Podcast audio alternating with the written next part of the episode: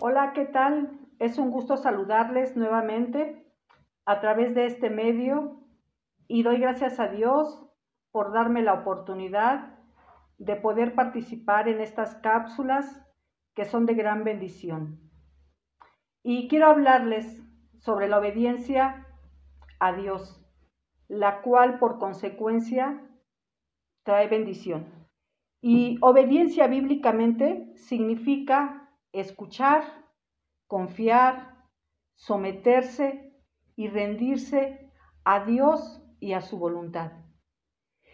Muchas personas escuchan esta palabra y suelen incomodarse porque la misma naturaleza del hombre es desobedecer, pues somos de raza caída a consecuencia del pecado de Adán y Eva.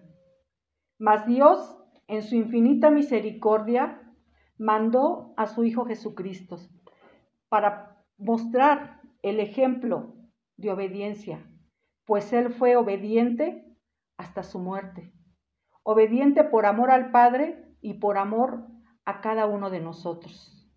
Y en Juan 14, 15 dice, si me aman, guardarán mis mandamientos. Y sabemos que el primer mandamiento es, amarás a Dios con todo tu corazón, con toda tu alma y con toda tu mente. Y si realmente amamos a Dios con todo, porque Él es el Todopoderoso, Él es nuestro amparo, nuestra fortaleza, nuestro pronto auxilio, ¿cómo no obedecerle? En esto mostramos el gran amor que sentimos hacia Él. Y si obedecemos, por consecuencia, hay bendición. Y en su palabra nos dice en Lucas 11:28, Respondió Jesús, pero aún más bienaventurados son todos los que oyen la palabra de Dios y la ponen en práctica. Ahí está la bendición. Si oímos y ponemos en práctica la palabra de Dios, seremos bienaventurados. Y sabemos que bienaventurados es doblemente bendecidos. Y en Santiago 1, 22 al 25 dice, pero no se limiten a escuchar la palabra de Dios. Deben hacer lo que dice. De lo contrario, solo se están engañando a sí mismos, porque si escuchas la palabra y no obedeces, es como verte en un espejo. Te ves a ti mismo, luego te alejas y te olvidas como eres. Pero si observas cuidadosamente la ley perfecta que te libera y si haces lo que dice y no olvidas lo que escuchas, entonces Dios te bendecirá por hacerlo. Pues qué gran bendición, ¿verdad? Escuchar su voz, ponerla en práctica, ser hacedores de la palabra de Dios, no únicamente oidores.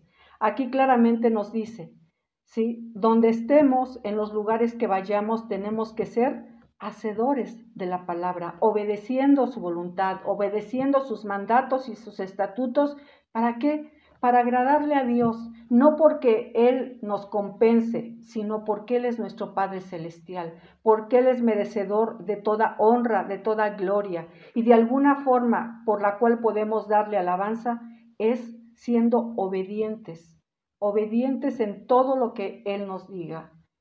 Y pues, este es lo que yo les quería hablar y quiero orar por mí y por cada uno de ustedes, para que Dios nos siga guiando a través de su palabra, para que Dios abra nuestro entendimiento a través del Espíritu Santo y podamos vivir en obediencia, obediencia a Él.